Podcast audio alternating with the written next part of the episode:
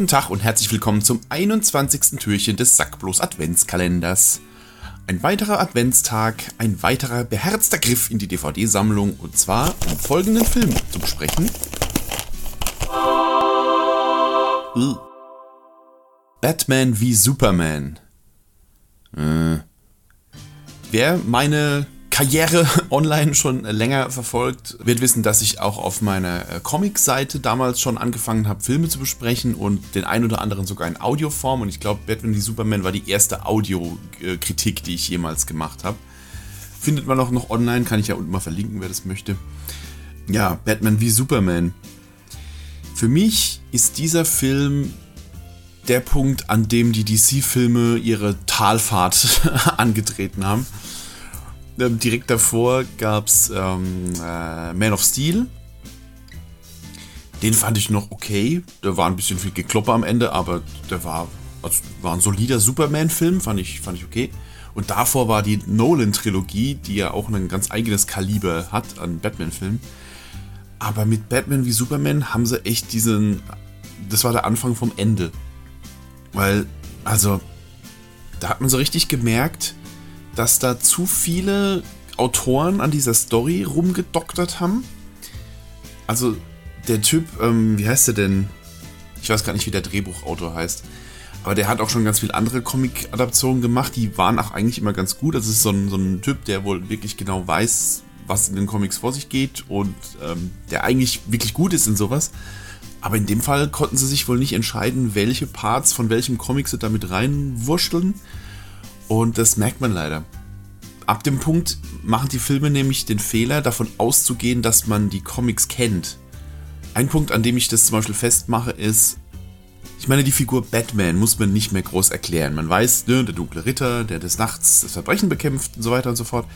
Und man kennt auch die Regeln, die Batman befolgt. Nämlich allen voran, dass er keine Menschen tötet. Egal welche Verbrechen sie begangen haben, er nimmt sie fest, er haut sie grün und blau, aber sie werden nicht getötet. Und in Batman wie Superman haben wir einen Batman, der ziemlich von Anfang an Verbrecher zwar nicht direkt umbringt, aber zum Beispiel er brandmarkt sie, was sie im Knast quasi zum Tode verurteilt. Er, na gut, er fährt mit seinem Batmobil durch die Gegend, was auch bis an die Zähne bewaffnet ist und ballert sich da auch seinen Weg frei, was auch in, die, in diversen Crashs und Explosionen ähm, mündet. Also auch da gehen bestimmt die ein oder anderen Gangster-Hops. Also Batman hat offensichtlich seine Prinzipien über Bord geworfen. Es gibt wohl eine Comicreihe, wo genau das passiert, nämlich ähm, die, nämlich alles, was nach dem Comic The Killing Joke passiert, wo äh, Robin von Joker getötet wird. Und dieses Ereignis löst dann in Batman wohl ähm, einen Wandel aus, dass er eben anfängt, ja, seine Prinzipien zu verraten und quasi ab da dann auch nicht vor tödlicher Gewalt zurückschreckt und so weiter und so fort. Also ein Batman, der ein gebrochener Mann ist, der verroht und so weiter und so fort. Ist wohl auch in den Comics ganz cool gemacht, aber der Film erklärt uns das nicht. Also wir kriegen hier quasi einen neuen Batman, das ist ja hier der von äh, Ben Affleck, Batfleck, gespielte Batman, den ich eigentlich gut finde als Batman. Das ganze Gemotze im, Vor im Vorfeld war, finde ich, unbegründet. Also das liegt nicht an Ben Affleck. Aber wir kriegen jetzt eben einen neuen Batman und direkt ist er halt eine komplett andere Persönlichkeit, der halt eben sich hier durch die Gangsterhorden mordet und ähm, man kriegt halt nicht erklärt, warum er diese, diese Wandlung durchgemacht hat. Man sieht einmal in einer Szene irgendwie im Hintergrund hier den Robin-Anzug hängen mit so diesem Hahaha vom Joker drauf gesprüht. Also man kann daran irgendwie erkennen, dass dieses Ereignis, der Killing Joke, dass das schon stattgefunden hat, aber auch eben nur, wenn man das kennt. Und solche Fehler macht der Film des Öfteren, dass man eben davon ausgeht, die Fans wissen schon, was gemeint ist. Und wenn man eben kein Leser der Comics ist, was zum Beispiel äh, bei mir der Fall ist, dann sitzt man da und denkt sich so, tja, nu. es gibt so eine, eine, eine Zukunftsvision, glaube ich, von Batman. Er, er, schläft irgendwie ein, also Bruce Wayne schläft ein und träumt irgendwie und er sieht sich dann selbst als Batman in so einem Staubmantel in einer dystopischen Zukunft, in der überall Alienviecher rumfliegen und äh, okay. Warum träumt er das? Weiß man es? Keine Ahnung. Es ist wohl eine Referenz auch wieder in irgendeinem Comic, aber für den, wenn man nur den Film geguckt hat, dann sagt einem das leider gar nicht. Gleiches gilt für so ein Mini-Cameo von The Flash. der, glaube ich, kurz nach dieser Szene irgendwie durch so ein Zeitportal guckt und ihm irgendwas zuruft und dann direkt wieder verschwindet. Das lässt dich als Erstgucker äh, völlig verwirrt zurück. Ne? Äh, was macht der Flash da? Und man erkennt ihn auch kaum, weil er hat irgendwie noch so eine Brille auf und ne, so. Also ganz seltsam. Also der Film geht einfach viel zu sehr davon aus, dass die Leute schon wissen, was los ist. Ja, dann, was haben wir noch? Superman finde ich nach wie vor gut. Henry Cavill ist ein guter Superman. Henry Cavill ist eh eine coole Sau, aber auch er spielt auch einen guten Superman. Insofern an der Stelle kein, keine Kritik.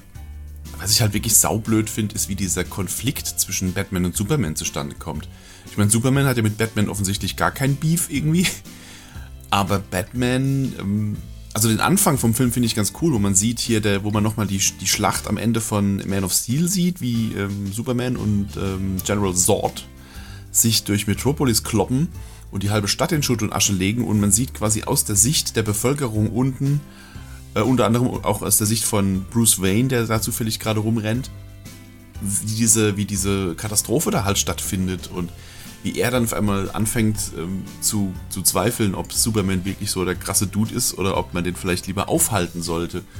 Und im Laufe des Films werden ja auch noch diverse Anschuldigungen gegen Superman erhoben. Äh, er würde sich als Gott aufspielen und so weiter und so fort. Dann wird er noch vor Gericht gezerrt und so. Solche Szenen finde ich eigentlich ganz cool. Nur Batman, der größte Detektiv aller Zeiten, macht sich überhaupt nicht die Mühe, diese ganzen Anschuldigungen irgendwie zu hinterfragen. Also er glaubt die einfach und zieht dann los, um Superman aufs Maul zu hauen. Und ich hätte mir da halt einfach so ein bisschen mehr Recherche von ihm gewünscht. Und äh, ja, nee, er konzentriert sich dann lieber darauf zu trainieren und sich eine Superman-Buster-Rüstung zu bauen. Dieses fette, voll mechanisierte Batman-Suit der also ein bisschen an die Iron Man-Rüstung erinnert, aber ganz anders als die Iron Man-Rüstung hat er eben überhaupt keine technischen Gimmicks da drin. Das wirkt halt einfach nur wie so eine Vollplattenpanzerung, die er da anhat. Und er wirkt da drin halt eben auch so agil wie ein Terrakotta-Krieger. Hier, der krasse, als Ninja ausgebildete äh, Kämpfer, der aus dem Schatten agiert und flink und schnell ist und so. Und dann steckt er da in dieser Ritterrüstung drin. Also, hm, fand ich irgendwie, fand ich irgendwie voll doof. Und dann ich meine, er hat sich diverse Dinge einfallen lassen, um gegen Superman eine Chance zu haben, aber die empfinde ich halt alle als mega unfair, weil er hat ja nur die eine Chance, dass er ihm wie Kryptonit verabreicht. Und dann hat er so, ich glaube, so, so, so Kryptonitgas, das er aus dem Handschuh sprüht und diverse Krypt Kryptonit, mit Kryptonit geladenen automatischen Waffen, die er dann gegen ihn einsetzt. Solche Sachen und ich, das ist alles so, das fühlt sich alles so unwürdig an. Das ist kein Kampf, dem ich gerne zugucke irgendwie.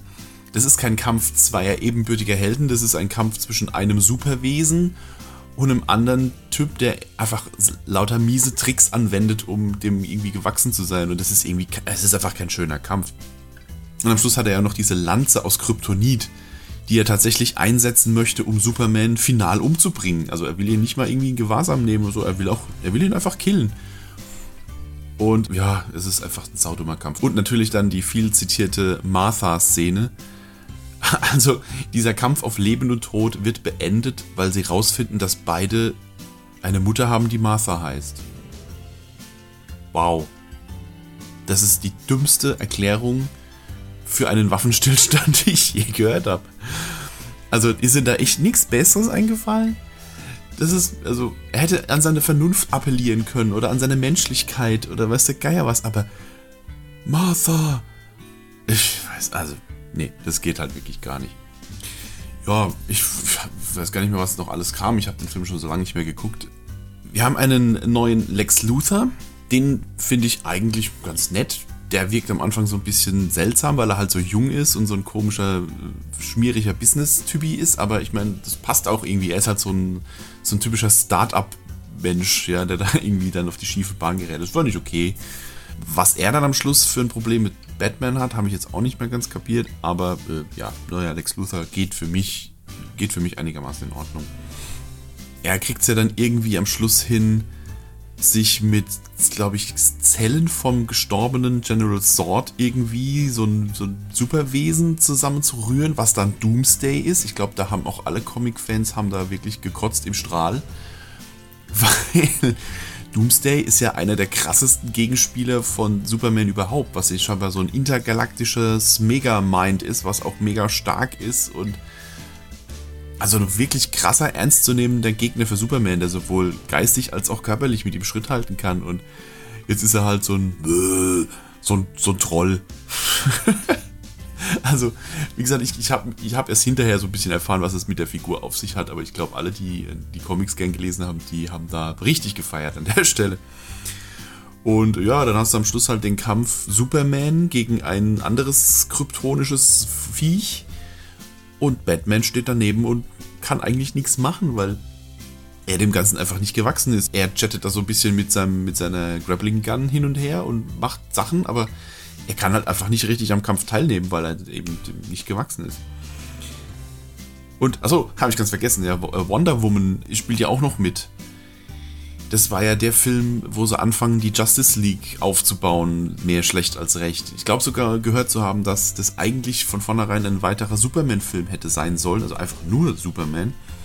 Und dass die Idee, da Batman mit reinzurühren, dass die relativ spät erst kam, was erklären könnte, warum das Drehbuch so ist, wie es ist.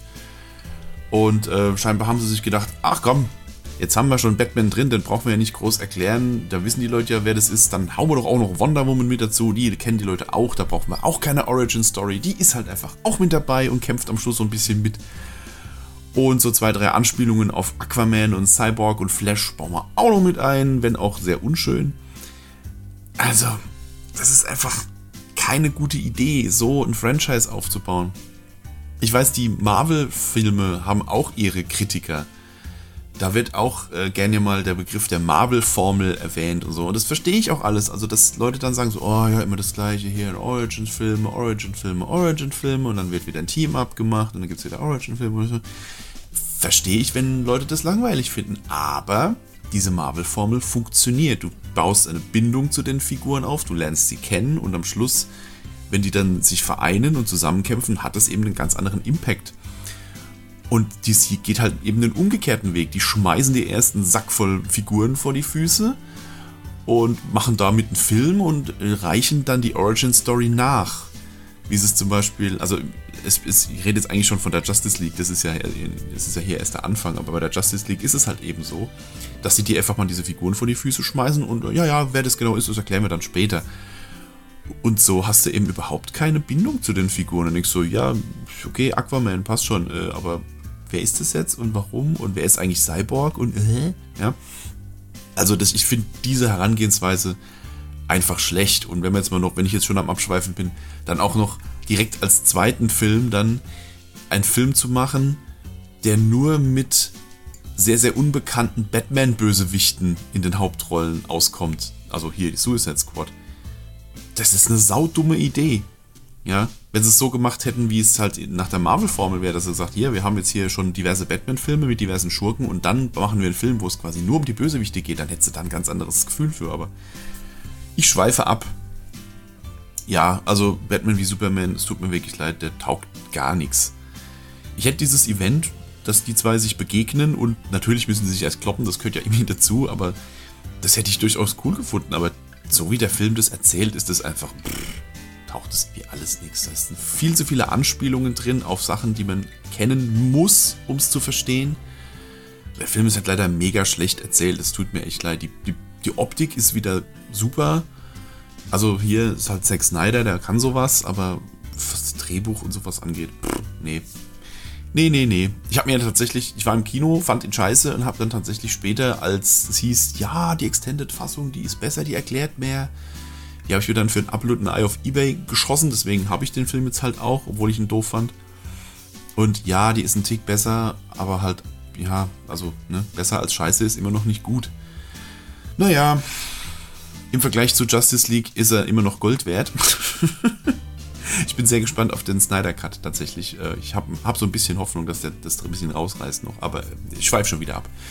Und bevor ich jetzt noch mehr abschweife, höre ich jetzt einfach auf an der Stelle. Ich hoffe, es hat euch trotz allem ein bisschen gefallen, trotz diesem ganzen Gemotze. Und falls ja, schaltet morgen wieder ein. Bis dahin könnt ihr gerne diverse Knöpfchen drücken, die euer Wohlwollen ausdrücken. Ihr dürft gerne mal auf Patreon oder auf meinem Shirt-Shop vorbeischauen und euch da ein bisschen umgucken. Würde mich sehr freuen. Und ansonsten wünsche ich euch einen wunderschönen Abend, Mittag, Morgen, wann auch immer ihr euch das angehört habt. Und wir hören uns morgen zum Türchen Nummer 22. Bis dann dann.